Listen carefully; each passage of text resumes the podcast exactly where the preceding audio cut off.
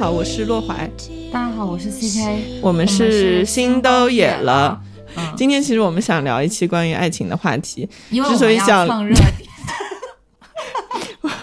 OK，对我们想要蹭一下，因因为马上七夕了，是不是？其实我跟你讲，你在跟我讲七夕这件事情之前，我根本不知道七夕哦在什么时候。嗯，因为马上八月有一个日子是七夕，因为这个东西对我们之前一直做新媒体的人来说是很重要的一个日子，哦因为爱情一直都是人类就是不论男女都很关心的事情。那开始吧。OK，其实我之前有一个很大的发现，就是我发现你很爱 Q 你的男朋友，然后因为你的微博上你会一直发，就说就说你你你你你男朋友叫上嘛，对吧？嗯上怎么样了？像这样了，然后还有你在我们录播课的时候也会一直讲，你会突然就在我们两个激情聊天的时候，突然来讲一句啊，上跟我说什么什么，哎，向为我准备了什么，然后你讲的时候我就心里一惊，我就在想。就是我我没有预设我们的谈话里会出现呃你的对象，他是一个突然闯入我们两个人世界的一个东西，而且、呃我之前刷到过一个内容，就是他讲说很多人他关注了一个博主，比如说那个博主他一直在分享自己的生活，分享自己的人生，然后突然有一天这个人就有了对象，结了婚或者生了孩子什么，他就开始一直分享自己的对象，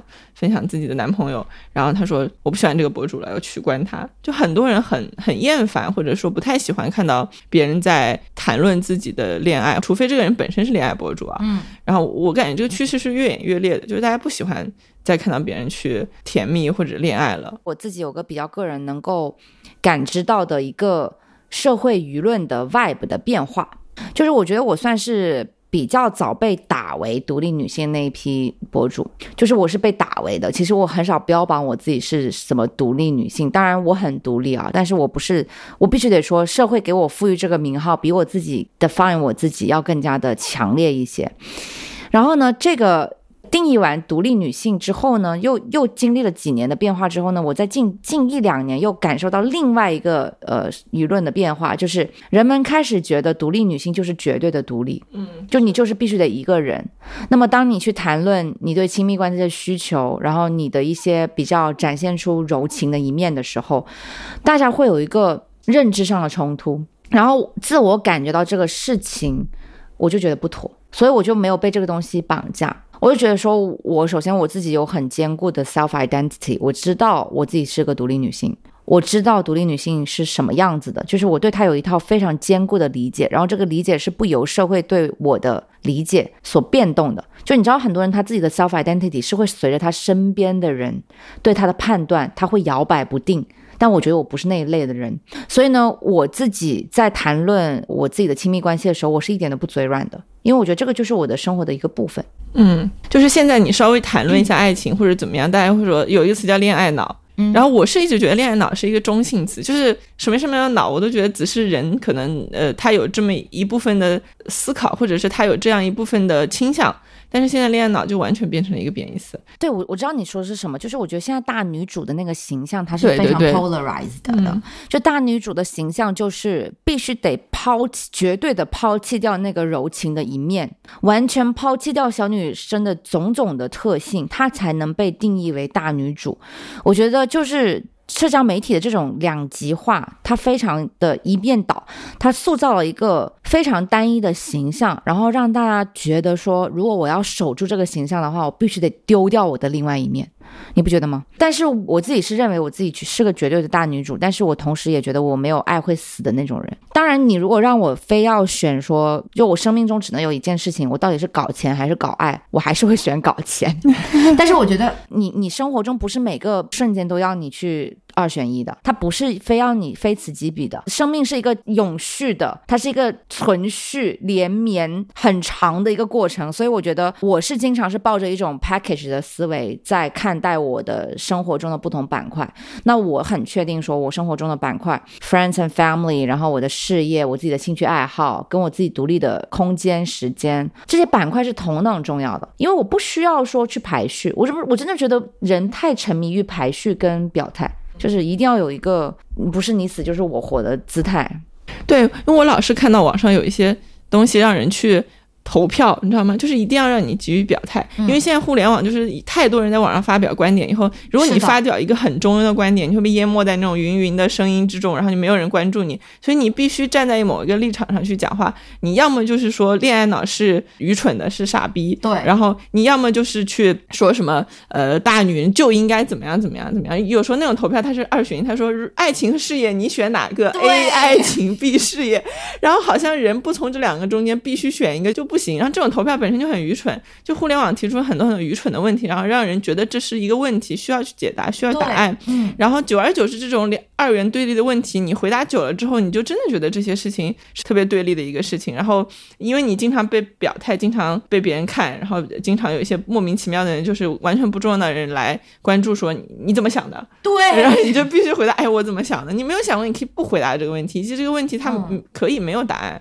但是我跟你讲，我其实还蛮支持恋爱脑的。但是恋爱脑这个东西，在我这里是一个完完全中性词啊。我我不管网上是怎么定义恋爱脑的，纯粹在我这儿就是一个形容更愿意投入恋爱的人。因为我觉得人投入一段感情的时候，其实。呃，是很能看清自己的一个过程，尤其是我觉得年轻的时候，你投入过几段感情，然后你真的拿出自己的真心、全部的真诚去喜欢一个人，去爱另外一个人，这个过程是特别特别美妙的。我觉得真的体验过这种感受的人，都不会觉得这是一件很荒唐或者是很不好的事情，即使他这个过程是消耗你的，对方是没有那么值得爱的，但是我觉得这个回忆是很重要的。我我这部分我是我是保留意见，就是我觉得你你刚刚讲到的这一部分，如果他指的是为爱勇敢，要有勇气的话，这个我是绝对赞同的。但是你刚刚讲到说，即便这个人不值得被爱，你还要去奋力的爱他，这个就是我非常的保留。包括说我自己能感觉到，我我每次在 social media 上面讲到说，我觉得一个人他被爱是有被爱的理由的，就是会有一些人反对我。我觉得大家很讨厌。爱情里面要有价值这件事情，就是你是因为有价值，所以你被爱。我觉得大家不愿意去承认这个事情，我不知道为什么。我我有一些偏见，我在想，可能有些人他就是不能够接受说我自己是有条件被爱，包括我有一些朋友，他们也不能接受自己的父母是。有条件的爱他，所有人都在倡导说，或者说追求说一个无条件的爱，但是我觉得那个东西挺虚无缥缈的。就是你如果真的毫无价值，当然每个人的价值体系是不一样的，但是如果你真的毫无价值，我觉得连你自己都接受不了你自己，你凭什么要求别人来爱你呢？所以对我自己来说，我觉得为爱勇敢没有问题，我也是一个很勇敢爱，或者说我我真的大多数时候我真的是奋力在爱的一个人，但是我知道我在爱什么。我觉得我在爱的那个具体的东西对我来说是很重要的。我不是我不是什么东西我都会爱的。我也不是说我可以为了所有东西做到这种份上。我觉得爱就是因为有选择，它才会显得珍贵。我见过一些他们对爱有自己的 standard。我我同时也见到过一些很缺爱的人，就是他们特别容易被那种对你很好的人打动，就是哪怕那是一个。Trash，就是我觉得大家也可以辩证一点去看。我觉得有些人他就是因为他自己本身没有自己的事情要做，他沉浸在这个表演欲当中，所以他可以拿出。非常非常多的时间跟空间来关注你每一天的大小 屁事儿，他都能关注。但是我觉得这个是很廉价的。其实就是我我我最近写过一条东西，就是我写的是情绪价值不应该被单独拿出来作为你评判一个人的标准。就是你不能够因为这个人给你提供了很多很多的情绪价值，你认为他是一个好的人，或者说你认为他是一个有价值的人，你认为他是一个值得爱的人。我身边太多缺爱的人是被这种所谓的情绪价值所打动了。但是我觉得情绪价值它是一个加分项，就当这个人是你爱。爱的人，你知道你爱他什么？这个人同时能给你提供情绪价值，那么这个时候情绪价值才有价值。如果这个人本身就是一个 trash，他身上没有任何你爱的东西，但他能给你提供纯提供情绪价值，这个价值是没有价值的。所以我就写了一篇东西，我写说 loser 的情绪价值不叫价值。嗯，但如果你爱的本身就是这个情绪价值，你刚刚说的是，如果他没有任何其他地方让你爱，嗯，这个情绪价值是没有价值，那你有没有想过，他就爱上了这个情绪价值呢？这个本身难道不是价值吗？我我当然认可这个是个价值啊，所以我才说缺爱的人他特别容易陷入这样的困境，就是因为呃情绪价值在他的价值体系里面可能排在前面，被放大了很多。对，所以他在遇到这样的情绪价值的时候，他觉得他一瞬间被填满了。当然有一些例子啊，他不能够以偏概全。但是我有看到一些缺爱的人，他慢慢的被补足了这一部分之后，他慢慢的正视到说，原来情绪价值它是一个飘在空中的东西。当这个东西被补足之后，他反而能够很理性的去看待这个人除了情绪价值以外的价值的时候，他就觉得这个人其他价值是够不着他的价值体系，这是一种情况。然后另外一种情况就是，我觉得情绪价值没有问题，但是我觉得可能。对于我们现在很大多数人来说，其实你你在慢慢 aging 的过程，你在慢慢的成长的过程，其实就是你学会去爱自己的过程。我觉得这个情绪价值，慢慢的，它可能会由你自己去给自己提供。这个时候，你如果因为情绪价值爱上了另外一个人，那么这个人对你的情绪价值的这个边际效益可能会递减。因为你自己能给你自己补足很多的情绪价值了，那你会怎么看待你的伴侣呢？所以我觉得，如果聊到这个 part 的话，我在想，你爱的那个东西是不是应该是一个绝对的东西，而不是一个相对的东西？嗯，这里还有一个问题，就是你刚刚讲，我想到，如果你强烈的依赖另外一个人给你情绪价值，其实你能给自己提供情绪价值的能力是会变弱的，因为你当你遇到困难和什么的时候，你第一情况如果是想要去依赖另外一个人提供的情绪。你自己就慢慢没有办法生产这个东西了，嗯，然后真的这个人如果他有一天拂袖而去，你就会发现你没有办法处理自己那些情绪，这种情况是经常出现的。你说的那种类型的渣男，他就是通过情绪控制住了你，然后他 PUA 你的一种方式就是他不再。承担你的情绪，他习惯性的接住你的情绪，但有一天他不接你了，然后你无处安放了，你就觉得你的世界是完全不能没有这个人的，他就牢牢的掌控了你的世界。我觉得这是他们的一种模式。嗯，对，我觉得你点到了我，就是为什么我一直觉得情绪价值它重要，但它不应该成为最重要并且绝对的一个标准，就是因为那个东西它它很容易被另外对方控制，因为的提供情绪价值这件事的。掌控权在对方，他今天为你提供，他明天不为你提供。但是他一旦开始为你提供的时候，你你的那个出口，你有点掌控不了，你已经习惯了。嗯，但是我觉得高手是可以掌控自己要不要表扬你，要不要称赞你，要不要说宝宝你今天真的很棒。他下次说宝宝你很垃圾，然后你就没有办法。对我刚刚正想讲的就是你的另外一面。我可能一直以来那么 anti 情绪价值，正是因为那个是我无法把控的东西。但是一个人的内核，比如说他是一个善良的人，他是一个正直的人，这些 personalities 是不会。因为任何东西改变的，嗯，或者说情绪价值，在我看来是可以 manipulate，对，是，甚至我我自己，因为我看到身边很多的 relationship 里面，那个所谓的情绪价值，正是因为对方比你弱太多，嗯，他才给你。过度的输出这个情绪价值，这种东西在我看来真的很假，很虚伪，所以我从来不觉得这些虚伪的东西应该是成为一个永恒不变的标准。哦，我自己在呃亲密关系里面看重的是那些不变的 qualities，是一个发自真心、绝对真诚的东西。嗯嗯嗯嗯。是的，然后你刚才还有讲的一个部分就是，呃，你说人要知道自己爱什么，然后去爱这个点，其实我我我觉得，呃，我是有一个不同的想法，因为我知道你是那种框架性很强，而且你是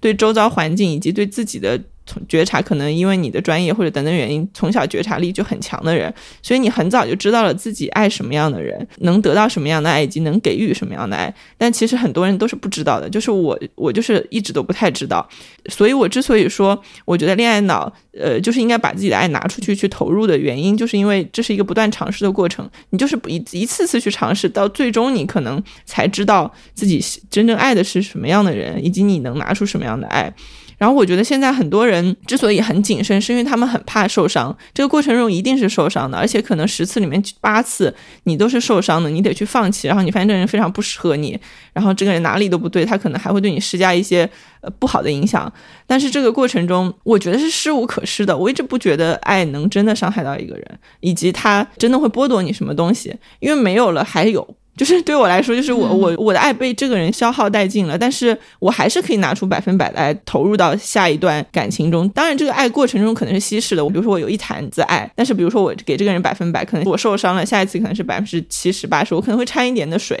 但是我永远会拿出那个满满满的爱过去。我反正一直都是一个纯爱勇士啊，就是我我我一直觉得受伤受伤，但是我会在过程中去慢慢清楚的看到自己想要的是什么。我在这一点上面我也很纯爱，然后呢，我也认可说人的爱的能力，或者说他被爱的这个，就是反正就是爱的这个通道，或者说爱的这个标准，它不是一蹴而就的。对，就它不是说你你空想。或者说你爱一次两次，你能够爱出爱出一个很很完整的答案的，这个我我认可。但是呢，我又觉得那个东西绝对不是凭空而来，那个东西它 from the beginning 它可能就来自你。就比如说你一开始会被什么样的人吸引，那个东西是来自你的，可能你。爱多几次，你你会慢慢 realize 到这件事情，你会发现说这个爱原来最终它是源自我。你可能一开始你会觉得说那个爱是来自外界的，但是你最后你会发现你爱的东西。跟你能爱的东西，那个东西完全就是你自己。爱是一份关于自己的答案，这个对我来说，就说，因为我看了一本书，因它里面讲的就是朋友是天生的，我们会爱上的人，他是符合跟我们比较相似的一个标准，就是你的朋友首先就是跟你很像的人，那你爱的人也是跟你很像的人，所以你你你如果知道了这个结论的话，你就会发现爱人的过程其实是你认识你自己的过程，你越认识你自己。你越会去知道你会爱上一个怎么样的人，你最后爱上的人一定是跟你你你各方面 values 看待事情的角度。然后对一些很大的事情的一些看法，包括我们如何看待我们不同的看法，比如说你们是否能够 agree to disagree，这些东西都很重要啊。这些东西可能你最后会选择一个跟你你你通过认识你自己，你最后才能够选择一个跟你比较相似的人。这个其实就是要花时间，这个也是我觉得现代人很大的一个问题，就大家不那么愿意花时间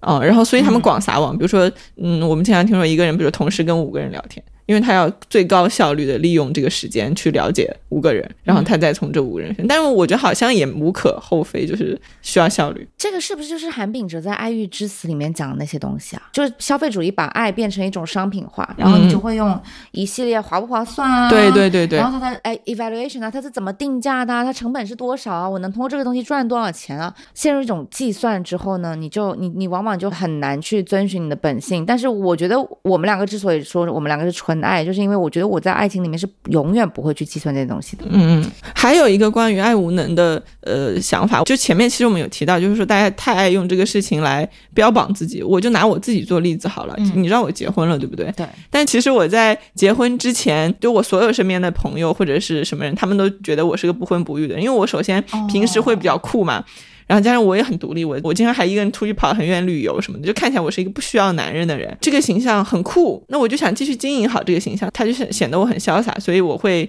不断的和别人去讲吧，也许。然后我遇到了这个我现在老公之后，我没有意识到，就是说这件事情我这样去宣扬会不会对他造成伤害。我还是会跟他说，我跟你讲，我不结婚。然后他一开始也没有什么反应，他可能觉得我是随便说说或者怎么样。嗯。然后有一次我跟他去日本旅游，忘了在日本看到什么东西了，然后我就又非常随意的说，我说，哎，结婚真是一个很没意思的事情，谁要结婚？这世界根本没有爱结婚，结婚就是禁锢女性自由。我就输出了一大通关于结婚会让人很惨的事情。然后我我也没有在意他的状态。然后结果那天他非常的不开心，直到晚上的时候，就他很委屈，他他有一种。我觉得有一种快要哭的感觉，就是被爱抛弃的感觉。对他问了我一个问题，他说：“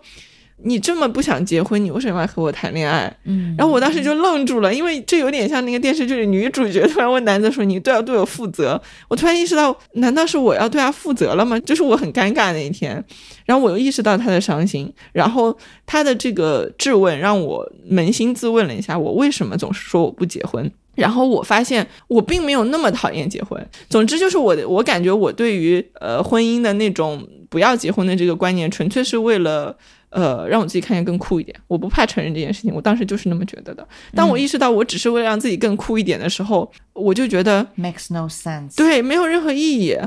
因为我当时很喜欢我 Dexter。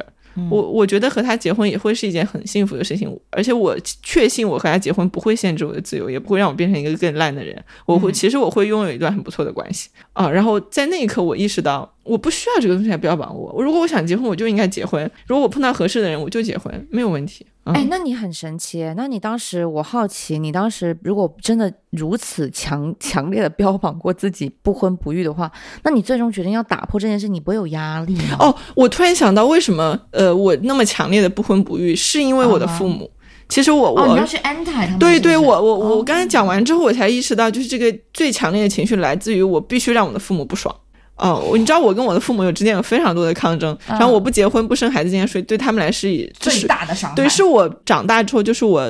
不不再读书，毕业之后脱离他们掌控以后，对他们最大的一个反抗了。所以我就会到处去讲这件事情，然后让他们觉得他们再也无法控制我。嗯，我觉得这个是哎，那你那你决定结婚那一刻，你会不会觉得说啊，还是被控制啦？有一点点，但是我当时完全自洽的这件事情，我当时就是觉得你那个东西不来自你，你不想的这个念头不来自于你。对对，我就是觉得呃，我老公非常好，然后我很想和他组建一个家庭，我就觉得那些事情就不重要，我不需要让任何人，甚至我的父母无所谓，你们觉得你控制我，你就控制我吧。原来是这样，那我跟你我跟你稍稍有点不一样，但是我也是那种呃，我身边可能我没有去。宣传过这件事情，我没有说过我是不婚不育的，但是可能关注我的人都会觉得我是不婚不育，包括我身边很多朋友。你脸上写着不婚不育。我跟你讲，真的说到这个真的有很多很好笑的事情。我之前有个呃关注我蛮久的一个。读者他可能经营一家婚纱店，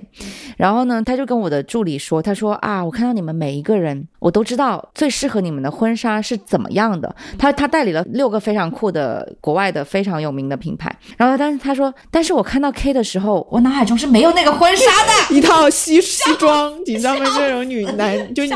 就女女女生穿一个男士的衣服，说我不需要男人。” Anyways，真的很好笑，就是关于婚姻有太多很好笑的事情。然后我对婚姻的态度呢，其实有点 indifferent，就是我不是说我 anti 他，但是我也没有很 fond of 他，就是我觉得有没有好像没有太大差别。就是我对婚姻的理解是这样子的。嗯嗯。然后我觉得现在大家也很害怕自己被认为是爱男，你知道这个词吗？爱男。我当然，我最近有有有在 follow 这个词，就是你做很多事情底下就会说，呃，他超爱，他才好爱，然后。导致你，你有时候做一些关于爱的行为的时候，你会羞耻，会羞耻。你觉得我是不是在爱男？对，我发现爱变成一个贬义词。嗯，我很我很诧异，因为爱在我框架里面，它永远会是一个非常美好的词。嗯嗯，就是你会发现，现在你你去表达爱是很容易被人攻击的，然后攻击的次数多了，你就会不愿意去分享。虽然你不一定会觉得对方说的是对的，但是你老是被攻击之后，你就觉得没什么意思。我这份爱就留在我自己心里了，我我也不需要跟任何人去分享。这种事情越来越多，这个世界上去分享。爱的人就越来越少，然后大大家又发现网上全是，然后全是不爱，我不行，对，离婚才会拿出来讲。对，我觉得我开始思考，大家为什么会攻击这件事情，或者说大家为什么开始追崇说什么离婚大女主这种，呃，又又是一种新的人设。我觉得是因为男女在较劲。其实我们都知道，男性是一开始就，呃，他结婚就是为了有一个人照顾他，有人给他生孩子，对。很多人会说男生比女生更现实，那是因为男生更考虑，可他可能从很早之前他就觉得爱情，他可能更加。哲学家，因为哲学家都是男的，然后一开始哲学家唾弃爱情，是因为爱情影响了男人去追逐他们的自由。然后呢，我觉得现在是现在是轮到女性去觉醒了，所以我觉得可能是因为男女在较劲，好像现在对于女生来说，成为像男人那样子的人才是成为强者啊。我觉得大可不必。嗯，我我自己的一个感觉是，我是认可离婚是一件很有意义的事情，它甚至跟结婚一样，是一个人生很重要的阶段。对。但是我我觉得我不太能接受的是，我觉得任何呃分手、离婚之类的东西，它其实都是情感断裂，以及他他中间有很浓郁的情感在里面。我觉得这中间一定是有伤心的，有痛苦，有不舍，有很多纠纷。但是他们最后就会把这个东西变成一个东西，爽。解脱，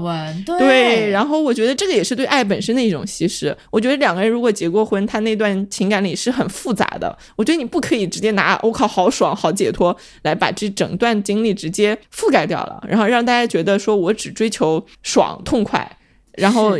就忽视了说这个背后其实有很多情感上的东西。But on the other hand，我觉得对于 social media 这样子的一个平台来讲，不管它的形式是什么，不管它的图文还是视频、长视频、短视频、直播，我觉得基于 social media 这样子的一个形式的呈现，它就是不可能完全去还原人与人之间那个情感厚度的，它就是会越来越片面化。对，所以在 social media 已经诞生这么多年的情况下，我们觉得我们是否应该达成一个共识，就是我们在上面看到的所有东西，它都是扁平化，它绝对是浓缩成为那样一个东西。所以，如果你在 social media 上面感受到的是一片人与人之间的情感变得如此的单薄，人与人之间的情感变得如此的不必要，它一定不是真的。通过这个链路的缩短。切合转折，它缺失了百分之九十九的那个东西，让你只理解了到了那个百分之一。哎，所以我觉得人啊，还是要多去现实生活中与人真正的发生交流。我就是我，因为我自己的人际关系，其实虽然我也很很很喜欢跟读者们去交流啊，我这次去欧洲，其实一路也是第一批读者在照顾了我蛮多的，但是呢，没有但是。就是我，我 somehow 就是因为我经常会走进我真实的世界，去接触我真实的读者，去跟我的朋友，去跟我的家人，去跟我的爱人，去发生很多具体的链接，所以我对人跟人之间没有那么悲观，我觉得很美好，爱就是美好的，在我这里绝对就是一个美好的东西，没有人可以动荡我的这个价值标准。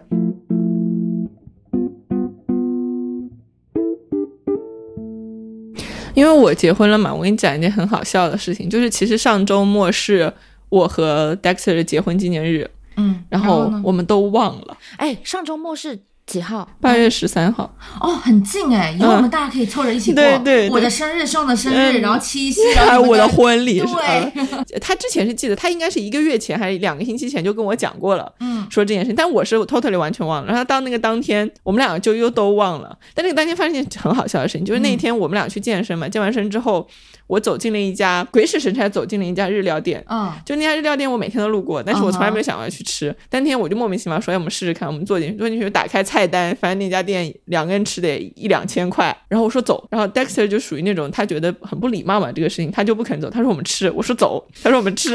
然后我就硬拉着他离开了那家店。后来我们去吃了汉堡，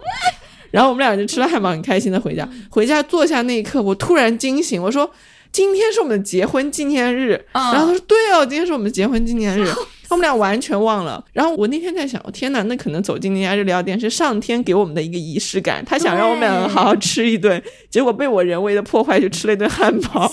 但其实那天也挺开心的。然后我们两个都发现我们忘记了这个结婚纪念日，并且只吃了汉堡之后，我们觉得还挺好。然后，然后我觉得挺好的呀，对，但是，但是我这么认识你以后，我发现你很不一样，就是你，你在这个情感或者是节日，也不一定，或者平时都很有仪式感。比如说你，你当时在欧洲的时候，上不是生日嘛，你还有准备惊喜，给他做了一些图片什么的，这些事情绝对不会发生在我身上，因为我可能都忘记了，就是还蛮神奇的。所以我觉得不同的呃感情相处方式真的很不一样，嗯。对，但是但是我 somehow 又觉得说这个东西呢，它可能也不完全来自你。就如果你的伴侣是一个很有仪式感的人，这个东西会成为你们之间表达的一种方式啊。比如说，因为我跟他的生日其实就差八天，然后每次都是我先生日，所以永远都是他会先做些什么，然后我才才轮到我来做些什么。然后呢，我记得从我第一次生日开始，他就是非常有仪式感的，会去为我准备很多东西，为为我准备礼物啊什么之类的。所以我从此以后，我也觉得。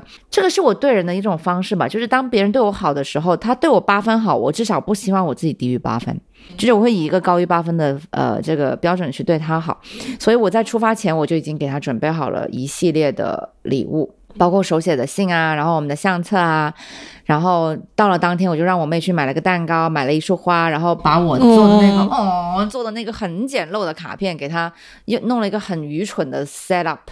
然后在她回家的时候给了她一个惊喜。你知道我们现在就是完全这种，就是到节日前两天问了你想要什么，来我给你代付一下，就是完全也不会准备任何惊喜，就是你需要什么我给你付一下钱，就让我们觉得这样也挺好，因为可以我觉得其实得到了自己需要的东西。虽然我是一个很有仪式感的人，但是我从来不会倡导说仪式感是我们必须得活成那个样子才叫爱。我觉得这是一套非常愚蠢的说辞。嗯，我觉得每个人有每个人的相处的方式。你知道，我之前一九年的时候，我我在外地参加了一场好朋友的婚礼，然后那个时候我是他伴娘。然后呢，我记得当时我们三个好朋友在房间里面，就我忘记是婚礼前还是婚礼后，反正就是有一个 girls talk。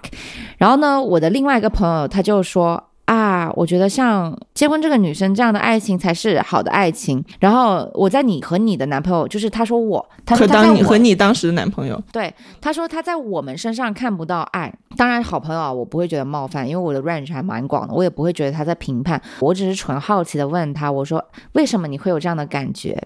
他就说因为这样子才叫爱。那样子就是没有爱，因为我跟我这个朋友呢也认识了十几年了，所以我蛮了解他的恋爱方式。他真的就是那种，如果今天是任何纪念日，可能包括比如说他们是八月一号在一起的，举个例子，九月一、十月一、十一月一，他都要收到礼物，不然他就觉得，对他可能就是这种。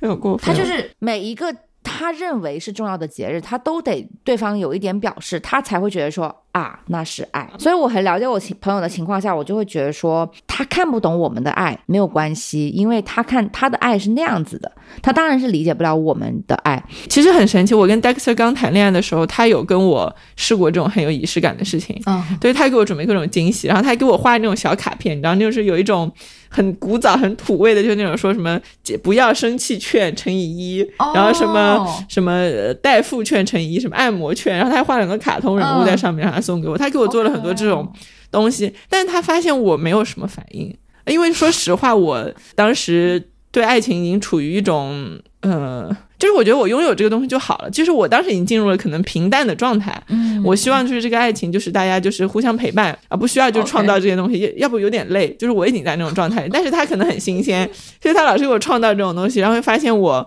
没有太强的反应。OK，或者是因为他做了这些事情，我被迫起了反应，他可能也也能感觉到我不是真心的在想要创造惊喜或者什么仪式感那种事情，然后加上我老是忘记我们的各种日子，比如说我们在一起一百天，他是有记得，但是我完全不记得，然后包括我们什么时候认识的，我也不记得，但是他老又记着这些事情，然后随着他一直觉得我没有反应之后。他后来也不做这些事情了。其实我后面一直有一点 guilty，我觉得是不是我没有很好的呼应他的需求，我觉得只是他回归到了他的本我。是吗？因为我觉得，因为这也这也是一个 cliche 嘛，就是这也是一个陈词滥调，就是大家总是会觉得说啊，在一起久了，人就是会变的。我觉得那个不是人会变，是人回到了他自己本来的样子。因为我觉得两个人在热恋期互相靠近的时候，就是有很多新鲜啊、距离、未知这种乱七八糟的东西，好奇会导致 overreact，他会 overperform 很多东西，他很多表演啊，很多行动啊，都是那个东西不是出自一个最 naturally、最源自于他自己最 deep down 最想做的事情。我对我的我的 belief 永远是这样子但是你刚刚讲到说，你就是已经进入了平淡，你觉得你就是要平淡，你不希望生活很麻烦，这个就是我完全跟你不一样，就是我永远忍受不了平淡，嗯。就是我觉得让我平淡，我宁可去死。对，然后我就觉得这个东西真的很不一样，嗯。每个人有每个人的爱的语言，每个人有每个人爱的方式，我觉得没有问题，因为我妹也是这种，嗯。我妹也是绝对要平淡的那种，因为她之前跟另外一个不那么平淡的人在一起过，她就通过这件事情 realize 到原来我要的东西是平淡的，我觉得没有问题，每个人要的东西不一样，你不要被别人影响就好。对，那那这个很好，现在让我觉得舒心了，我没有那么 guilty 了。其实我觉得 Dexter 他可能本来也没有喜欢做这些事情，他只是觉得他觉得恋爱应该这样。他以前有一种意识，就说哦，大家都这样，那我作为一个男朋友，我就应该给女朋友创造惊喜，节日给她买花。就他以前要买花，其实我不是很喜欢花，因为我不喜欢都那你干嘛给我买花？就是他，我不喜欢花，就是枯萎和凋零的那种感觉，对我来说很不舒服，所以我家里一直是没有鲜花的。然后他老是要在一些节日买花什么，我觉得他只是觉得应该那样去做。他现在真的回归到了本我，就是代付，你要买什么，我给你付钱，我说好，然后大家都觉得嗯很舒服，很不麻烦，很很方便。对，我觉得，我觉得两个人在一起就是要找到两个人都舒服的那个节奏就好了，不要去参考别人的东西、啊。哎，你要不跟跟我讲一个你们最有仪式感的事情？我真的很好奇，你们这种仪式感的会做什么夸张的事情？非常就举一个你印象最深好玩的事情，让我聆听一下。那我就跟你讲一个，我们我们还没有在一起的时候，就是我们还在 date 的时候，有一天我在我们要过马路，然后他突然间把我抱起来，就是他公主抱我，这路上有车有车吗？呃，就是就是绿灯，首先我哦会被车撞死 然后呢，呃，那个时候也很晚了，就路上、嗯就是可能非常零散的路人，但他们也不一定会 notice 到我们的那种状况。他突然间把我公主抱起来，然后一边转圈圈一边过那条马路，啊，我会吓死，好吓人，好恐怖。天死了！谁要这样突然抱我，那一瞬间我可能整个人都会僵硬的像一个钢板，我会很，他他在转一个石对膏我我完全没有办法接受这种突然的身体接触，对我来说是很恐怖的，哦这绝对不是惊喜，这绝对会瞬间惊吓到我，然后我很尴尬，然后很难受，以及很想挣脱。我其实不太喜欢别人。接触我，就你知道我已经结婚了，我我们两个现在依然不会有一些很突然的亲密接触，我们两个不会突然亲吻。耶我经常在上午回家的时候就跳到他身上，我绝对不会发生在身上，我、我们哦都不喜欢肢体接触。对，所以我觉得这个就是我之前有看到过一本书，就是每个人的 love language 是不同的。那本书叫《Five Love Languages》，然后我在很多地方也也有提到过这本书，就是五种爱的语言里面分别是 quality time，就是你们两个倾向于一起 spend time together，然后那个时间是非常有质量的时间。然后第二个就是我的 love language，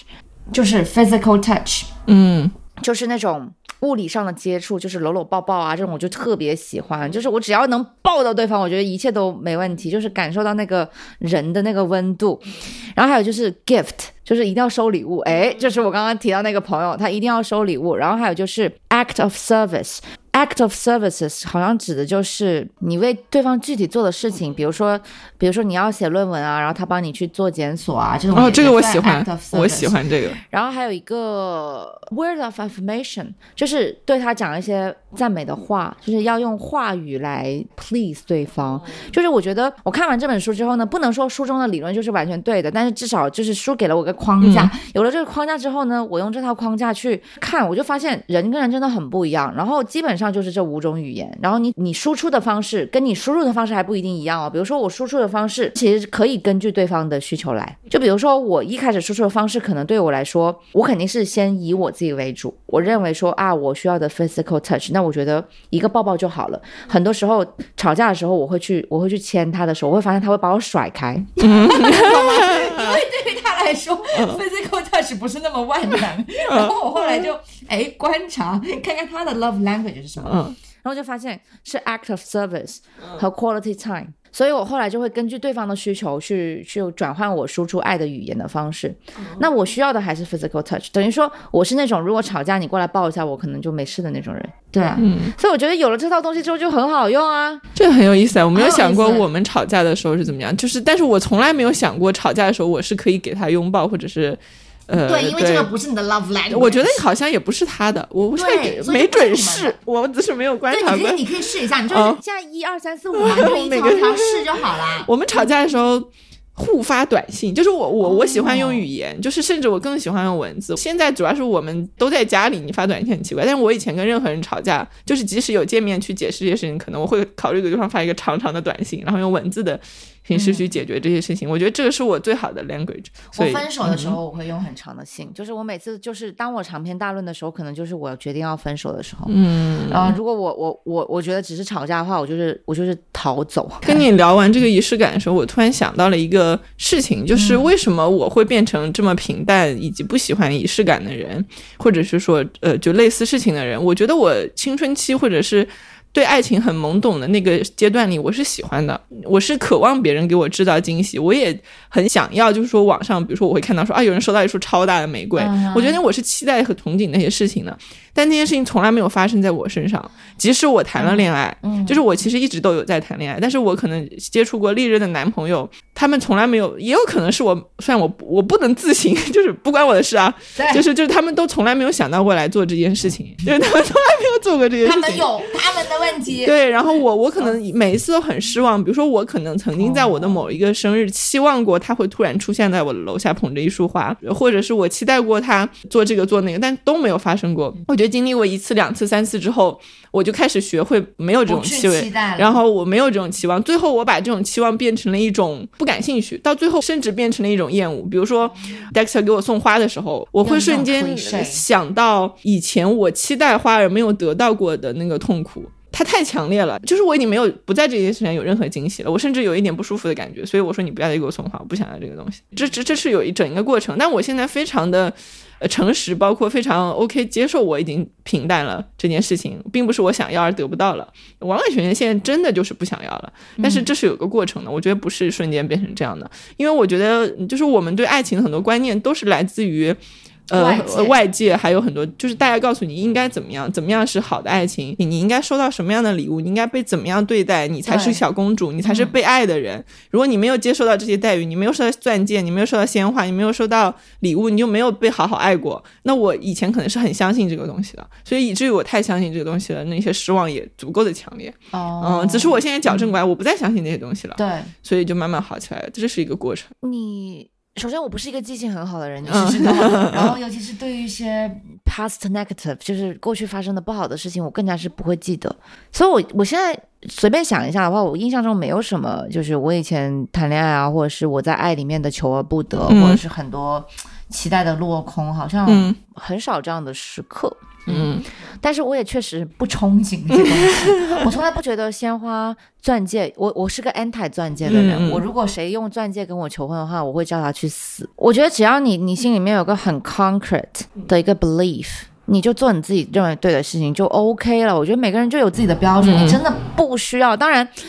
这个东西其实也，我是觉得人年轻的时候受到外界的影响是很正常的，因为你对这个世界是懵懂无知的。我还有一个蛮想探讨的，就是我总是听到“爱”跟“合适”这两个词，身边总是人说哦，这个是爱，那个是合适。比如说我不久前我有一个朋友找了一个对象嘛，然后我说哎你你喜欢他吗？就是怎么样？我就随口问问，他说嗯他很合适我，然后哎我就瞬间感觉到他把爱和合适分得很开，一个男生啊，所以很也挺正常的。所以我觉得还还蛮有意思的，嗯首先我对这一套论调非常的熟悉，但是我自己好像很少去应用这一套东西，因为我我印象中我没有挣扎过这个东西，好像我从来没有在爱和合适中间去摇摆过，或者说必须得选择一面，所以我 assume 我 assume that 我的爱就是合适。就是我爱的人就是合适我的人，可能没有太 gap 没有大到说我需要去处理这件事情。但是你知道我在巴黎认识一个新朋友，我没有坐在巴黎街头聊天，他跟我说，他说他会爱上那种极度危险跟下坠的人，但他又深知自己搂不住这种下坠的感觉。就当对方真的拉着他一起往下掉的时候，他又会想要拼命的往上爬。嗯然后我听完这个分享之后，我感受到的是他内心的冲突，他的拧巴。嗯当然，我不是说拧巴不好，我觉得每个人都有拧巴，或者说有冲突。就是当我们谈论到爱跟合适这个话题的时候，就会让我一瞬间想到这场对话。嗯就我会觉得说，爱跟合适，也许就是这样的一个 gap，就是你的欲望跟你的能力之间的 gap，就你会被你所不能掌控的东西吸引。对对这个其实，就是你内心要处理的冲突。很很多人都喜喜欢那种无无法掌控的感觉，因为危险，就像在走钢丝，爱在那个边缘。对，然后你明明知道这个人他跟你差别很大，但是你又忍不住被他吸引。就像你知道，我以前喜欢过一个 rapper，嗯，你看我这个形象，一个 rapper 的形象，但是我很痴迷，但是我跟他的那种感觉又不是说我要跟他谈恋爱，也不是说追星，但反正就是一种我被他强烈的吸引，而且愿意为他花钱、花时间，就倾注了很多，我对他倾注了很多的东西在里面，然后我非常的疯狂，嗯。然后我感觉那个里面有一种很强大的爱意在里面，但是我最终没有和他发生进一步的任何的事情，因为我知道那个不合适我，所以这个就是可能是 人家不想？对对，他他 哦，说到这个就特好笑，因为他比我小，就是我跟他其实我自己觉得有一点点暧昧，但他一直叫我姐。我不知道应该说什么，他说好的姐，知道了姐，然后我就很生气，我说我没有比你大多少，你你不用叫我姐。他说我觉得，强强烈的靠近，然后他一直把你推开，笑对对对对对，就是我觉得对你说的对，是他觉得不合适，不是我。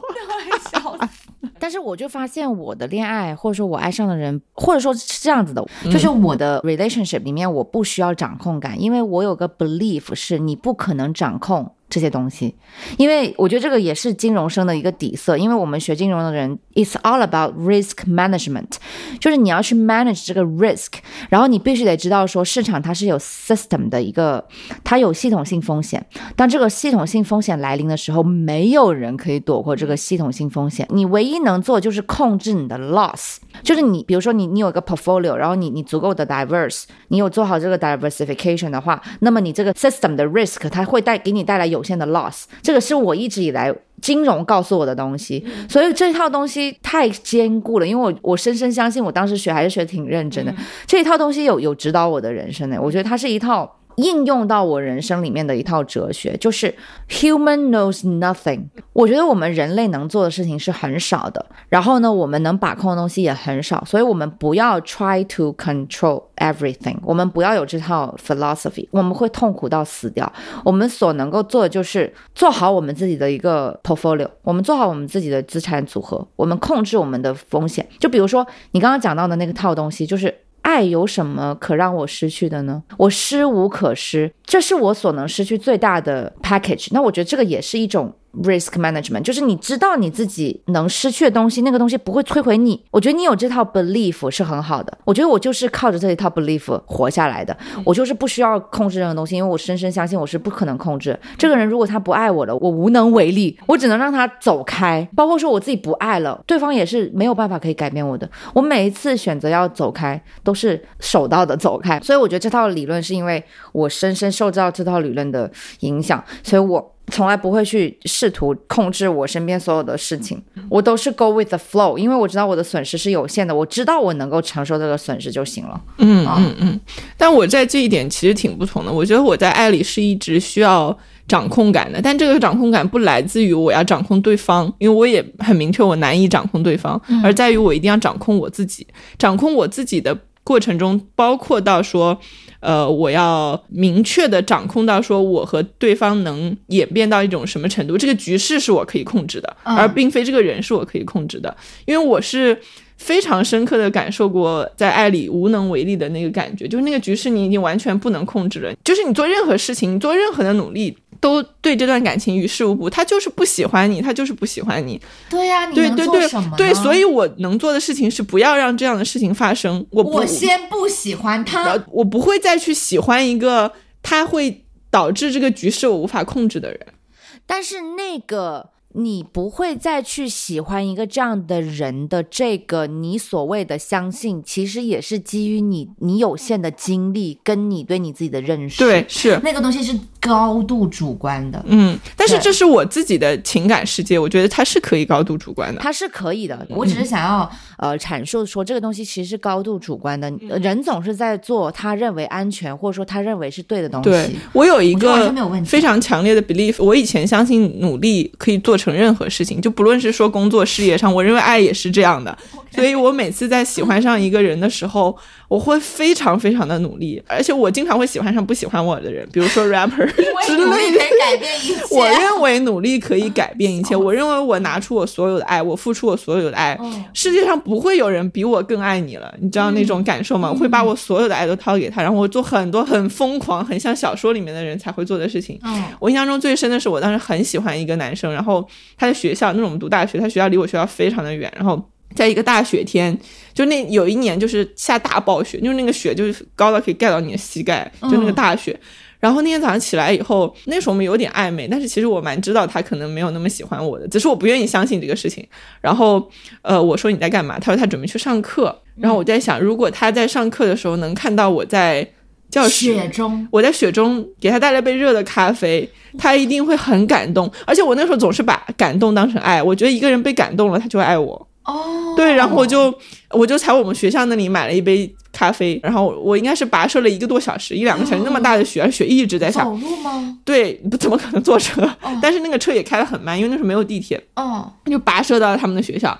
而且我打听到了他的教室门口，然后然后我就拿着那杯热的咖啡一直在那等他，然后我没有等到他，他去哪了？他没有来上课，还是我走错了门？我已经忘了。然后呢？那杯咖啡最终何去何从？最终，然后我很伤心那天，然后我给他发消息，他一直不回，我不知道他在干嘛。嗯，他明明告诉我他去上课了，然后我就那天就没有联系上他。但是你知道这是一个惊喜，如果我没有制造成功这个惊喜，我又跟他说我没见到你，但是我给你买了一个咖啡，就是这个惊喜被文字在表述出来，他就丧失所有的意义。嗯，所以我没有告诉他，然后我就。去试图联系他的同学，因为我有认识他的同学。我就是那天执着到执念到要把那个惊喜完成，后来那杯咖啡全部冷了，它冰了，结成了冰。对，然后我也没有找到他，然后我又非常倔强的不想告诉他这件事情，就是我做了这件事情，因为我执着于知道那个惊喜，然后嗯没有用，但他后来应该是知道了，因为他同学告诉他。哦，我有一个心机，就是我希望他的同学告诉他，而不是我告诉他。但我觉得他同学应该告诉他，但是他。应该是假装不知道，因为这个爱意对他来说太呃丰盛、太浓烈了，他承接不住。如果他无以回馈于我的话，他就是承接不住。逃避，对，他就选择不知道。然后那个时候我已经癫狂了，就是因为我已经那个局势你完全不受我控了，就是我已经陷入在那个里面。嗯。然后我我我是没有办法掌控他，因为他就是那么样一个人。那我也没有办法掌控我自己了，就那个感觉让我非常的害怕。然后自从可是你知道，我刚刚有一瞬间在想的事情是，如果有个人，如果有个我不喜欢的人对我如此癫狂的话，他会把我吓死。对我，我现在我觉得你是在吓你，你把人家吓死了。对我就是明白我会这样，就是当我陷入到一段爱里又不得的时候，我会很疯狂，然后我会控制不了我自己。哦，呃，对，所以那个无能为力的感觉其实有一部分在这儿。我好想，我好想，首先我没有遇到过这样的人，我也没有试过为爱癫狂，我还蛮好奇是什么感觉的。但可能是因为我太 J 了，太 TJ 了。对，而且一个男的如果这样癫狂，会不会让你觉得很可怕？我他绝对会把我吓死。或者这么说，这种癫狂的举动会给到我个 signal，这个人不理性。嗯，不理性的人是吸引不到我的。所以做这种癫狂的动作，他可能没有办法打动我。但是我一直觉得这种癫狂是一种。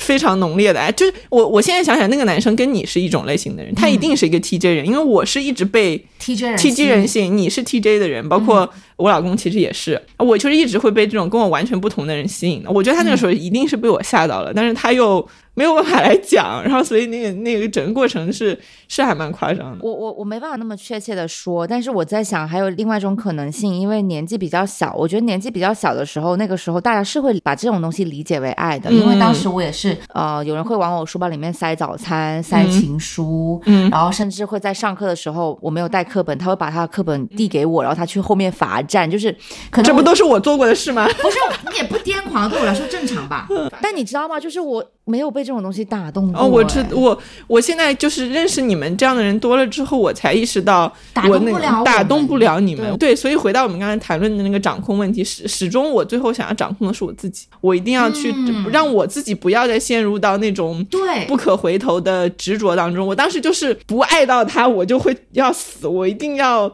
把全世界我能想到最表达爱的方式全部给到他。我觉得这个就很好啊，其实这个是好的，就是你你通过了这些事情癫狂的事情，你认识到了你自己，所以我觉得，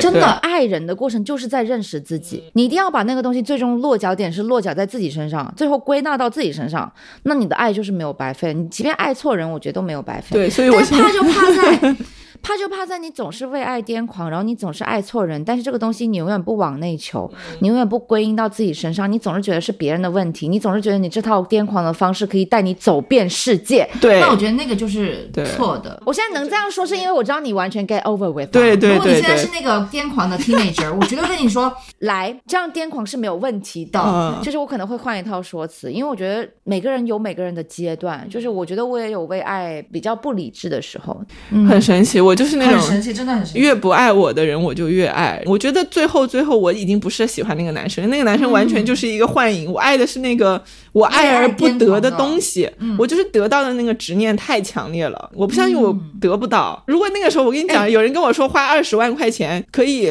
得到我会花钱，我我借债我都能做出，就是就是太太执着执迷于。哎，那你那你现在这就是这股劲儿有用到那个工作上面吗？你在你在工作上面也是这套 belief 吗？我觉得我前几年工作里也是这样的，因为我实在太相信努力可以达成一些事情。我觉得这是我我父父母给我灌输的一个不能说不好，就是他们自己也很传统的认为这个就是人定胜天。嗯，就是我爸爸很喜欢说，人越在一个逆境，越在不顺利的里面中，你越要迎难而上，越要去突。破那个东西，越要去挑战自己，就这个人他妈不爱你，你就要去爱死他。爸爸是这么说的。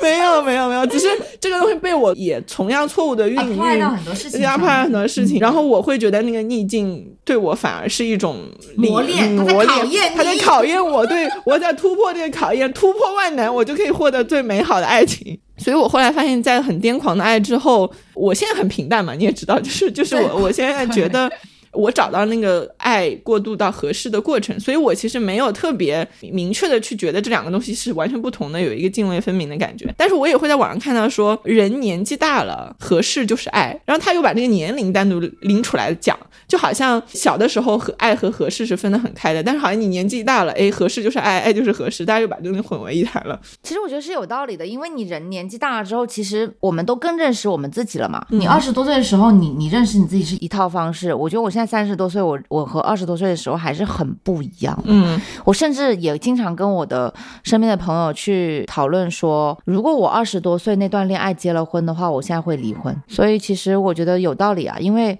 aging 就是一个认识自己的过程啊。嗯你越认识你自己，你越能填补那个爱与合适之间的 gap 嘛。嗯你就是可能越来越清晰，知道自己的能力范围在哪啊，越来越知道自己的价值体系在哪呀，是怎么样的呀？你越不会去碰触那些可能你以前误以为的爱根本就不是爱。但是我有一个很有意思的发现，就是我前面跟你讲说，我碰到那个朋友，我说哎，你谈对象了，你喜欢他吗？他跟我讲他们很合适的时候，嗯我的第一反应就是哦，他不够爱。就是比如说，我现在跟你讲，哦我现在跟一个 rapper 在一起，然后这个人又穷又又啥啥都没有，但是我还爱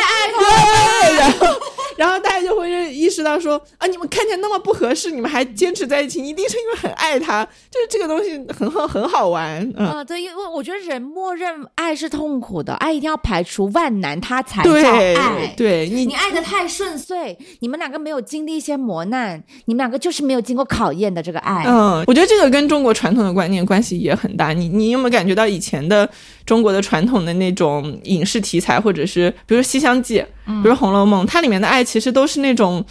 叛逆的、突破世俗的，这两个人一定要私奔，要偷情，要跟家族决裂。那现在我们那种仙侠剧也是啊，要为了爱跟全世界决裂，才能说得到一份轰轰烈烈的爱情。而且我觉得跟以前的、呃中国一直都是这种嗯媒妁之言、父母之命，然后去束缚了大家的情感是有关系。啊，那你说到这个的话，我就我就有点思路了。我在想说，为什么我一直在爱里面是没有叛逆这个元素的？一本说，我觉得我是一个蛮叛逆的人，但是我觉得我的骨子里是叛逆的。如果今天有人要控制我，要让我不按照我自己的想法去活，我一定会站起来抗争。我一定是这样的性格的人。But somehow 没有人来控制我，包括我爸妈。就我爸妈从来都没有在这些事情上面，当然我妈妈会给我一些良言，但那些良言我知道它是出自爱，它不是出自控制。他们也给我输出很多关于爱的价值观，比如说我妈，我妈从我上大学开始就给我很多生活费，她说不要去花男生钱。嗯那这个可能就是对我比较大的一个影响，呃，包括到我现在，我都不会接受那种我买不起的礼物。比如说，如果现在这个男生给我送了一台 Lamborghini 啊、嗯什么之类的，嗯我可能真的就不会收。所以我觉得这些可能父母给我的影响会，他会影响我，但是我从来没有没有一套观念说我是必须得去反抗什么东西，去争取我要的东西的。我从来都是觉得说我可以很顺其自然，自然而然去得到我想要的东西。嗯，我我突然意识到，你虽然是看起来很叛逆，但是你的反叛没有。机会叛逆对你的反，你的反叛其实没有具体的对象，你在叛什么？就是我好像也没有看到说你有一个具体反叛的对象。我没对我对我我也发现，但是当然，作为呃 KOL 来讲，还是经常会被网络上的人抨击嘛。嗯但是我好像那些抨击对我来说，首先我会反击，但是那个反击对我来说是没有任何影响的，因为它影响不了真实生活中的我的任何的情绪也好，行为也好，他们影响不了我。嗯，只是他们也发现他们没有这个权利对我指指点点。我 always 去反对他们的原因，不是因为我要通过反对来证明我是对的，而是因为我要让他们知道你们这样是错的。我的叛逆其实一直有很明确的对象，就是我的父母。对我们刚刚聊完之后，我刚刚跟你讲那种我极其疯狂的那种恋爱史的时候，因为我不只有那么一段，我可能有两两三段都是那种我极致疯狂、丧失理智的情感。我意识到是因为我就是在反叛我的父母，因为我爸他一一直要求我保持理智，他一直跟我讲人一定要清醒，不可以丧失理智，人一定要不啦不啦不啦，你懂的那一套理论哎。那我想问你，嗯你这种为爱癫狂的这些行为举止，有 report 给你的爸爸他们知。道啊，因为我在高中的时候也有过一段非常哎，那他们我很好奇父母的反应。就很好笑。就高中的时候，我非常喜欢男生，不是我刚才讲那个男生，就还有一个男生，就是我老是干这种事儿。我觉得就是我，我不想让我的父母觉得他们在控制我。他在中间呃出国了，他去了澳洲留学。他去澳洲留学之后，我就在学校里发疯，因为我那时候是班长，然后我坐在讲台上大哭，我就在讲台上掉眼泪，然后然后当时很像恶作剧之吻，全年级的人都知道我喜欢那个男生，所以当他那天要离开学校，他最后一天嘛，应该是办一些手续，他要出国前的离开，所有人都来给我通风报信，然后说他要走了，然后我就跑到门口去送他，然后很多人在围观，就是那个场面你知道很夸张。当然这个事情也被我爸妈知道，因为太轰轰烈烈了，然后然后我不想去上学，然后那个时候我说我不去上学了，然后我爸当时我印象好深，他就跟我面对面坐着，他说你现在想怎么样？我说我不去上学了，然后我爸说就为了那个男的吗？我说对，然后我爸说。我爸说那现在马上立即我送你去澳洲，你也去留学，你跟他一起，你应该住在一起去。我说好。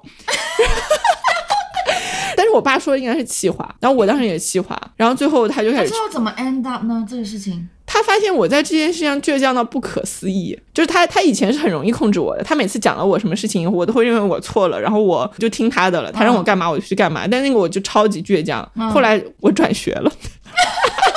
我成功转学了，我没有成功出国嘛，但是我成功转学了。我觉得我爸让我转学的最大原因是因为他觉得我的名声坏了。哦，所以最后还是他控制了，maybe。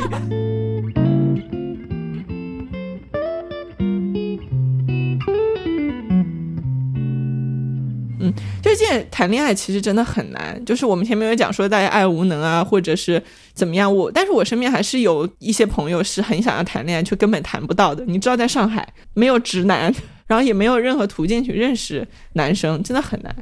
我觉得是这样啊，就是我，我觉得我现在现在想想要抛一个我觉得很重要的观点，就是因为我最呃最近一年真的看了蛮多那种心理学、人类学、社会学的书。我觉得首先一个很 fundamental 的东西就是我们是否应该先承认我们是需要爱的。我觉得现在很多人 from the very beginning 他们就觉得自己是可以不需要的啊，对吧？受到各种标准的影响，外界的也好啊，peer pressure 也好啊，他们就是会去自我说服说人是不需要这些东西的，我要搞现在。才是最重要的。但是回到自己最 deep down 的内心，或是回到真实的生活当中，又确实很多时候会感到孤独，感到脆弱，想要有个人在身边。但是社会又跟我说，我这种需要是极度渺小的，是因为我是弱者，所以我才需要。我觉得可能这一期播客我最想传递的东西就是，我们先承认我们需要，因为我觉得我是承认了我自己需要之后，我反而进入到一种非常舒服的状态，就是我需要不代表我。必要，我需要这种人际关系的同时，我也可以一个人。我觉得这样才是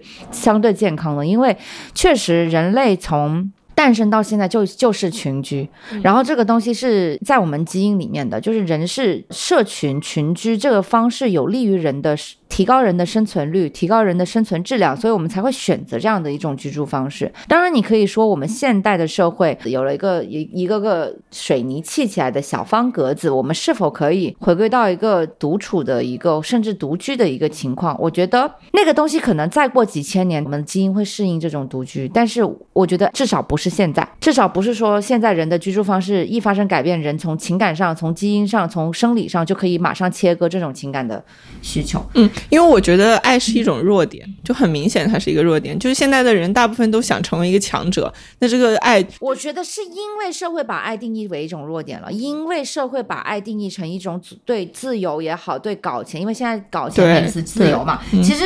从古至今没有变过。你去 看古希腊的那些哲学家为什么要 anti 爱情，是因为爱情阻碍了人们追求自由。但是对于我们现在人来说，钱意味着自由，所以爱情阻碍了搞钱，所以我们不能去追爱。而且在我的实际生活当中，爱。是让我更强大的。我能这么强大，是因为我有很多。我知道，我刚还想说，爱对你来说肯定是一种很强大的力量。但说实话，爱对我是一个弱点。你你也知道我我是什么样的人，所以说实话，如果真的有人掌握了我的爱，他是很容易利用我的。但是我必须得反对你，因为我觉得当你说出刚刚那番言论的时候，有毒的是利用，不是爱。嗯，是因为有人利用了你的爱，所以你的爱才会变成你的软肋。嗯，所以爱本身是。一件好的事情，坏的是那些利用你的爱的人，或者说在爱里面滋生的那些恶，比如说嫉妒啊、痛苦啊、难过啊这种。但现在的很多人就是他为了避免。这些东西，而他连爱都不要了，就是因为爱有可能带来的副作用，它带来的恶毒，它带来的弱点，它带来的痛苦，什么都不要了。然后有一个很明显的事情很有意思，就是我不知道你有没有玩过那种社交软件交友，就是它其实都是主打谈恋爱的，对不对？Tinder 这些东西，就是我经常刷到一些人，就是它上面写着是只是来看看，没有想要谈恋爱，他在会在自己的 profile 上面写的没有很认真的想来找一段关系，他只是上来玩一玩，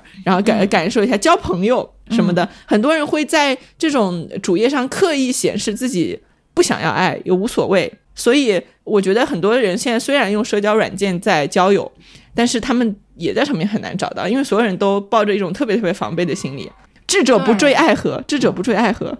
对对，我觉得是的。但是我这次去欧洲，呃，也见了几个朋友嘛。我有一个朋友，她的男呃男朋友是法国人，也在一起两年了。然后我另外一个朋友，她男朋友是德国人，也在一起两年了。他们的感情都挺好的。然后他们都是通过 dating app 认识的，包括说我身边其实很多例子都是通过 dating app 认识的。然后我就发现，首先我发现一个很有趣的地方是在于说，其实我身边很多这样的例子，但是每一个人听说这样的例子，他们第一反应是。哇，你懂吗？这么不靠谱的地方，你也是找到了。所以我觉得大家应该是因为大家对 dating app 有一个很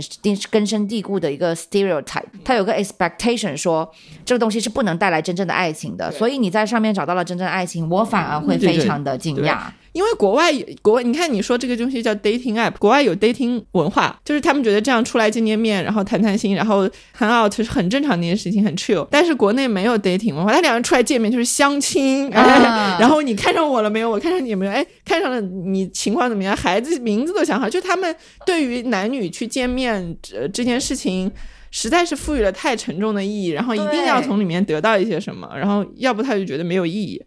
对，我觉得这就是文化对我们根深蒂固的影响，包括说可能可能现在的人他们那么难谈恋爱，或者说甚至爱无能了，就是因为太需要一个结果了。真的，我发现这个结果的思维根深蒂固了。但是我是从来不思考结果的耶，就算是结婚对我来说也不是一个所谓的结果。而且国内的人还是有一种用这种 app 的羞耻，因为我有朋友用，我每次说哎你用这个吗？他说哎呀随便玩玩啦，你知道吗？就是哎没有很认真，没有很认真，就随便。看看，我说啊，你有没有见过一些人？他说，他说，哎呀，随便见几个，没什么意思。你知道，就是他会非常防御性来说，因为我我有点感觉，就是国内觉得用这些东西不正经，或者是对，就是还太还是太多评判了。我觉得，对，就其实这个东西很好用，你你在现实生活中根本没有机会接触到这么丰富大量的其他圈子的人。对，如果说到这个的话呢，我觉得我们要认清楚人人与人之间的关系是怎么样一步一步建立起来的，它一定不是。空中楼阁，他一定不是说我今天跟这个人没有什么具体的。交流，我们不去共同经历一些具体的事情，我们最后可以 develop 出一个非常 concrete 的感情。包括说你跟你的朋友，一定也是有很多共同的回忆。人跟人之间的那个建立是需要具体的，就是我觉得关键词是具体吧。所以我觉得基于具体的这个目的，你要去发展一段感情，你自己要有一个你自己的圈子。就是我觉得我们其实会有个困扰嘛，就是我自己其实以前也是的，包括说我的兴趣爱好可能也是这这几年发展起来的。我觉得我一开始都是没有那种兴趣爱好，没有那种我我空余时间必须要去做的事情，因为可能首先我就没有太多空余时间，太卷了。我们就是首先可能以前创业的时候也确实没有那么多空余时间，然后另外一个就是你我我也有个误解，就是觉得说空余时间就是应该拿来休息，嗯，然后一旦你坠入这样的一个思维的呃循环，你就会发现你所有的空余时间就是拿来休息的，然后你所有的上班时间就是拿来上班的，那。什么时间拿来交友，或者说什么时间拿来社交呢？对我前段时间在想，我觉得，我觉得我们是不会休息的，我们没有休闲，就是休息，大部分就躺着玩手机或者家里看电视剧，然后这个是我们唯一能想象的休息，我们都不知道。闲了能干嘛？就是这个闲暇时间对我们来说很陌生。我觉得这个难题就出在说，很多人他可能连兴趣爱好都不知道是什么。但是如果一旦你有了这个兴趣爱好，你会发现你很自然而然的会围绕着这些兴趣爱好，有非常多你的圈子，小小的 community。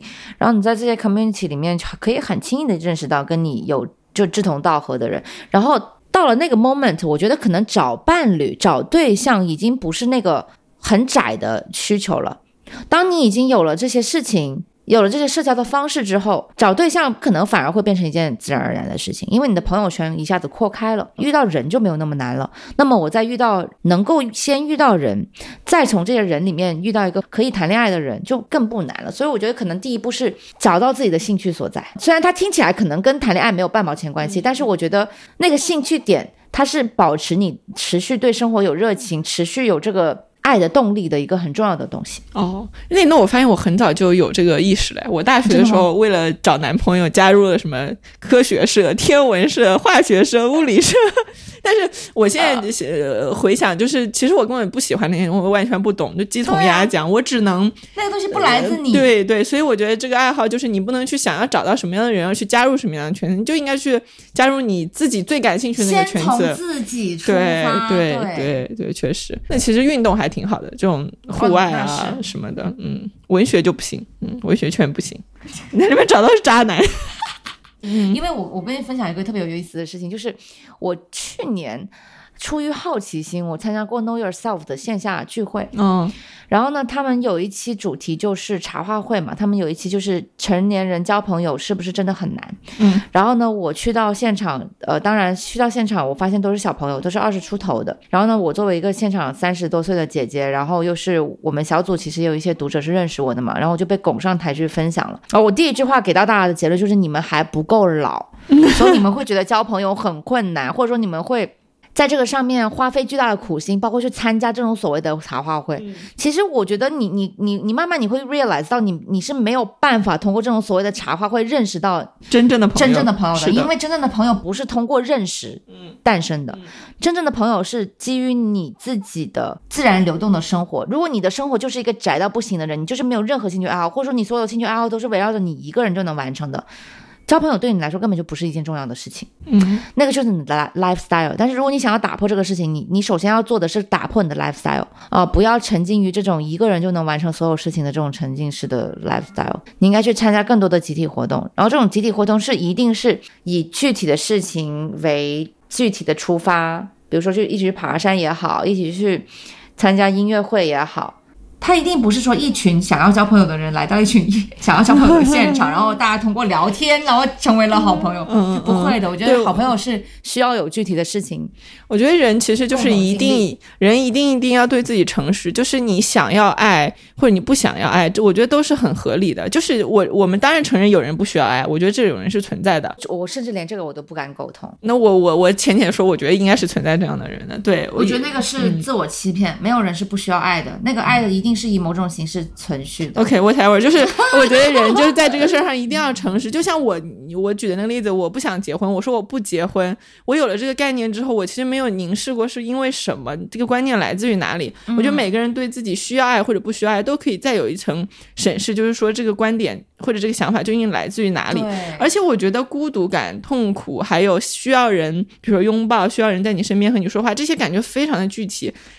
具体到你根本没有办法否认，没有办法觉得这是假的。当这些感觉出现的时候，你就要很明确知道你是需要爱的，你是需要另外一个人的，你是需要男人的。我觉得没什么。啊、对然后你就是承认这些事情之后，你再去做你该做的事情。比如说像你刚才说，我们去认识朋友、认识男人，我觉得根本就没有什么，不要觉得这些事情有任何任何的羞耻。但是，如果我觉得我还是觉得有人是不需要爱的，我还是这么有有这个相信的。那如果一个人他真的觉得自己真的不需要爱，那就算身边所有的人都说，就像你刚才那样说的，我觉得他也可以继续去坚定自己的想法。对，嗯我觉得每个人最重要的就是要有自己的 belief，然后你这个 belief 不随机波动，就是不会随着外不要界说你讲个随机波动。就是不随波逐流，就是你这个标准一定是非常 concrete，别包括说我们两个今天我们两个虽然是 partner，虽然是呃朋友，但是我们还是可以。Agree to disagree。然后我觉得还有一个我想讲的，就是我觉得不管你是通过 dating app 也好，还是去参加什么圈子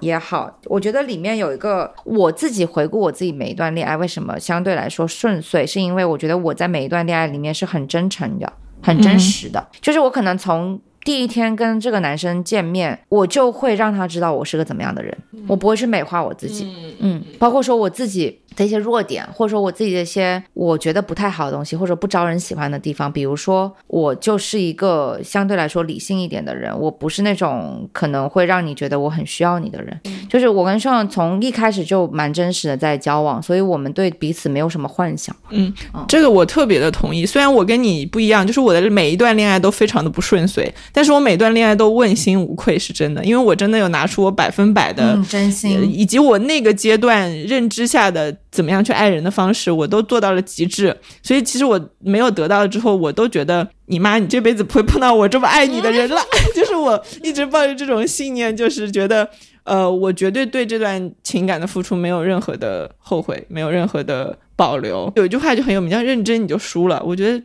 总是大家会觉得先认真的那个人，先付出的人，先拿出真心的人，就是容易输了。但是我觉得爱情里是没有输赢的，因为我一直都是那个输家。如果这么看的话，我有五四五六段恋爱都是输家，因为对方根本不喜欢我，或者对我也不怎么样。或者说你付出的更多，对我付世俗意义对我付出了更多，然后，但是我到现在又觉得我才是那个财财富的获得者，我真的拥有了很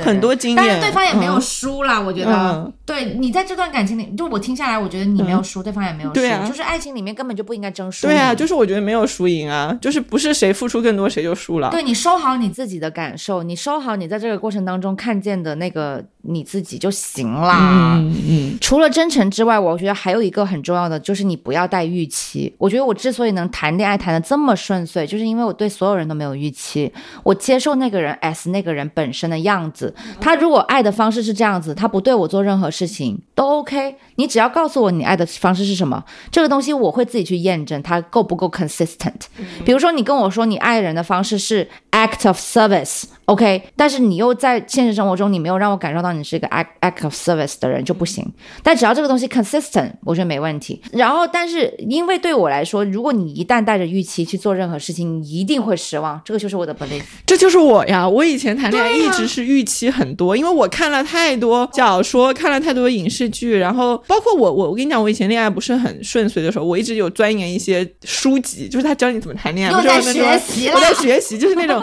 有什么迎难而上，男人的难，就就就 有一些这种类似的书。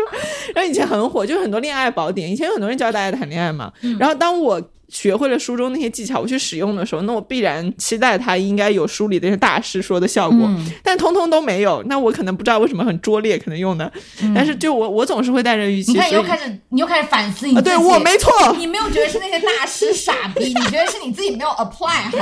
OK，拜但托。反正就是没有得到我预期的结果嘛，嗯。就是就是这可能也是导致我不顺遂的一个重要的原因，就是因为我通过这通操作主动的让它不顺遂了。对对对，很多东西是你一做它就实现，对 对对，比如我突然撒娇，然后完了。气氛你。对，大师说了，女生要撒娇，嗯，撒娇惹人爱。最后，我觉得可能真的就是我自我自己是那种，我很早之前我朋友问过我一个问题，他说你是那种因为看见所以相信，还是因为相信所以看见的人？我觉得我一直都是后者。因为相信，所以看见。我觉得我一直都是因为相信所以看见，我一直都是抱着说 I deserve，我值得这个世界上最好的，然后我永远可以被爱，我永远有有能力去爱。所以我觉得我自己在经历当中，我会有我的自证预言，就是因为我相信的是这一套东西，所以我。证明的都是这一套东西，所以我觉得分享给大家不一定有用啊，就你不一定就不一定是跟我一样的这一套哲学嘛。但是我我我如果要分享的话，我就是分享我这一套，我就是因为这样子，因为我你知道我经常说我自己是运气好，但是我后来发现是我可能是因为我相信，嗯，对你相信你运气好，对我相信我运气好，所以我真的就是运气好。对对，在感情这件事情上，我也是相信早于看见。在这件事情上，我们两个殊途同归了。嗯，虽然我们两个各种形式都我觉得对不一样。爱，对爱是没有办法，你看见那个东西是不真实的，你只有相信那个东西才最真实的。嗯嗯对嗯嗯嗯。好，这期真的很丰富了，就是我们两个完全不同的恋爱经历，还有恋爱的观念，还有各种嗯，对我觉得很丰富了。对，嗯，那最后是要说点什么？最后当然就是要求大家关注我们，对。勒令因为我大家关注们。相信大家会关注我们，所以我一定会看见大家关注我们。其次是，因为我们相信，所以我们看见大家关注我们，并给我们打了五分好评。就是大家可以到 Apple 的 Podcast 这个 APP 上面去给我们打一下五分好评吗？对，也可以在网易云、喜马拉雅、小宇宙关注我们，心都野了。Thank you，还是祝大家七夕不管一个人还是两个人都过得开心吧。对对对对对，拜拜，我没 K。笑死我了。